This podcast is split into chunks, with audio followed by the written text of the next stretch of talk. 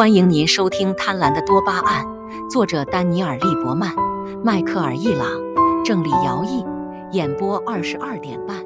欢迎订阅《贪婪的多巴胺》第四章：天才与疯子，精神崩溃的牛顿。几乎可以肯定的是，爱因斯坦的多巴胺能特征有相当一部分是由基因决定的。他的两个儿子中有一个成为国际知名的水利工程专家，另一个在二十岁时被诊断患有精神分裂症，后在精神病院去世。大量研究也发现了多巴胺能特性的遗传成分。冰岛的一项研究对八万六千多人的基因进行了评估，发现那些携带更容易患上精神分裂症或双向情感障碍基因的人。大部分都加入过全国性的演员、舞蹈家、音乐家、视觉艺术家或作家协会。发现微积分和万有引力定律的艾萨克·牛顿就是一名问题天才。他很难与他人相处，与德国数学家兼哲学家哥特弗里德·莱布尼茨的科学争论也不太光彩。他神秘多疑，不会表现出感情，甚至有些冷酷无情。在他担任皇家造币厂厂长时，他不顾同事的反对，把许多造假者处以绞刑。牛顿时不时还会做出荒唐的举动。他花了大量时间试图在圣经中找到隐藏的信息，并就宗教和神秘之事写了超过一百万字的文字。他追求中世纪的炼金术。痴迷于寻找哲人石，在炼金术士眼中，哲人石这种神秘的物质具有魔力，甚至可以帮助人类获得永生。五十岁时，牛顿已完全精神错乱，在精神病院待了一年。分析这些证据，我们发现牛顿应该具有很高的多巴胺水平，这是他才华横溢、难以和人打交道和精神崩溃的原因。有这样特征的并不止他一个，许多杰出的艺术家、科学家和商界领袖被认为或被诊断出患有精神疾病，比如路德维希·凡贝多芬、爱德华·蒙克画《呐喊》的画家、文森特·梵高、查尔斯·达尔文、乔治亚·奥基夫、西尔维亚·普拉斯、尼古拉特斯拉、瓦斯拉夫·尼金斯基，二十世纪初最伟大的男舞者。他编舞的一场芭蕾舞曾引起一场骚乱。安妮塞克斯顿、弗吉尼亚·伍尔夫、国际象棋大师鲍比·费舍尔等等。多巴胺给予我们创造的力量，它让我们想象不真实的事物，把看似不相关的事物联系起来。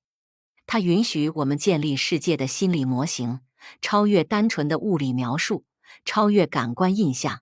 皆是藏在体验之下更深层次的意义，然后就像孩子推倒一座积木塔一样，多巴胺摧毁了自己的模型，这样我们就可以重新开始，在曾经熟悉的事物中找到新的意义。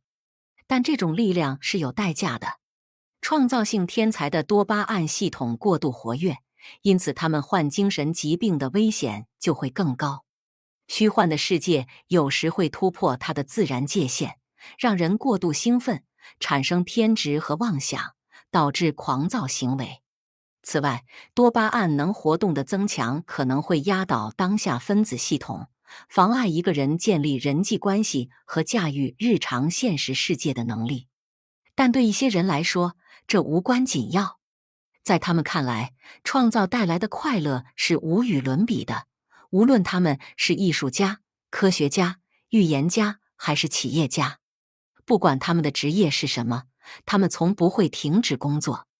他们最关心的是对创造、发现或启蒙的热情。他们从不放松，从不停下来享受他们拥有的美好事物。相反，他们痴迷于建立一个永远不会到来的未来。因为当未来变成现在时，就需要激活多愁善感的当下化学物质来享受当下，而这正是高多巴胺能的人不喜欢和避免的。他们为公众做出了许多贡献，但无论他们变得多么富有、出名或成功，他们很少体验到快乐，也从不知道满足。促进物种生存的进化力量产生了这些特殊的人。大自然驱使他们牺牲自己的幸福，把有益于其他人的新思想和创新带入这个世界。沙滩男孩乐队，沙滩男孩乐队的布莱恩·威尔逊是最具革命性的流行音乐家之一。他早年的音乐看似简单，关于冲浪、汽车和女孩的朗朗上口的曲调，但他随后做了大胆的尝试，音乐听起来同样悦耳，却变得越来越复杂而有层次。作为作曲家、编曲家和制作人，他开始在流行音乐中加入新的声音及其组合。他们有一些是熟悉的变体，把普通和弦以不寻常的方式形成和声。用少见的音高组合作为和弦，以及在意外之处插入标准的和弦进行。威尔逊使用了一些不常用的乐器，如大键琴和特雷门电子琴，后者以前被用来制造恐怖电影中怪异的嗡嗡声。他还使用了一些非乐器装置：火车汽笛、自行车铃铛和山羊叫声。一九六六年的专辑《宠物声音》达到了历史性的高度。这是一个广受好评的创造性音乐合集，提供了前所未有的听觉盛宴。如果说鲍勃·迪伦等艺术家将流行乐和摇滚乐的歌词从打油诗提升到诗歌，布莱恩·威尔逊则将音乐本身从三和弦与主歌副歌结构转变为沙滩男孩乐队宣传人德里克·泰勒所称的口袋交响乐。极具创造性且跨度较大的连接表明，威尔逊经历了与高水平多巴胺相关的低潜在意志，但这也可能导致了威尔逊的精神疾病。他总是听到一些声音。他的妻子梅琳达·莱德贝特在2012年接受《人物》杂志采访时说：“从他脸上的表情，我可以判断是好声音还是坏声音。对我们来说，这很难理解。”但对他来说，这些声音是非常真实的。他先是被诊断患有精神分裂症，后来被诊断为分裂情感障碍，同时具有精神分裂症和异常情绪，包括幻觉和偏执的综合症状。二零零六年，他告诉《能力》杂志，他在二十五岁时开始有幻听，在那一周前，他刚开始服用迷幻药。在过去的四十年里。我的脑子里每天都有幻听，我无法让他们停止。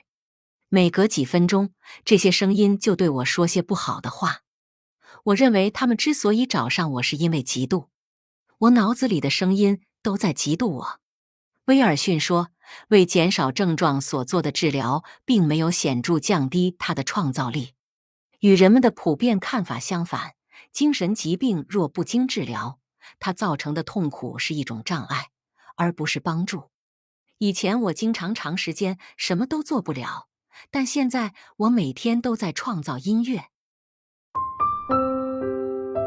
听众朋友，本集已播讲完毕，请订阅专辑，下一集精彩继续，欢迎收听。